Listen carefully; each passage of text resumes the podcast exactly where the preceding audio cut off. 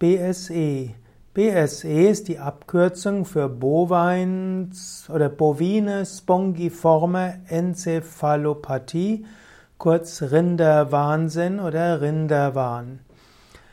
BSE ist eine Erkrankung, die beim Menschen der Jakob-Kreuzfeld-Krankheit gleicht oder der Kreuzfeld-Jakob-Krankheit gleicht. BSE gibt es bei Schafen auch, das ist Scrapie, S-C-R-A-P-I-E